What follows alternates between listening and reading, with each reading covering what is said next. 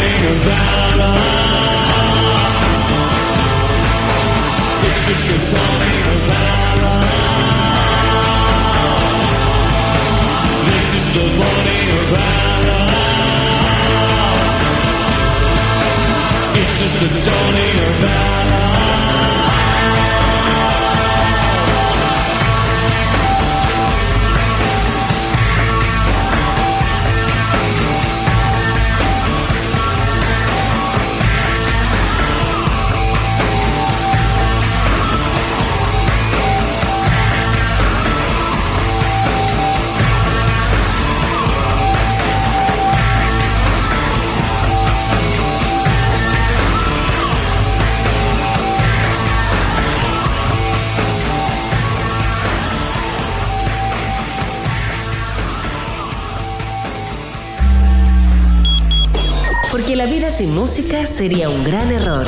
Esto fue Supernova Rock. Con Beto Arán.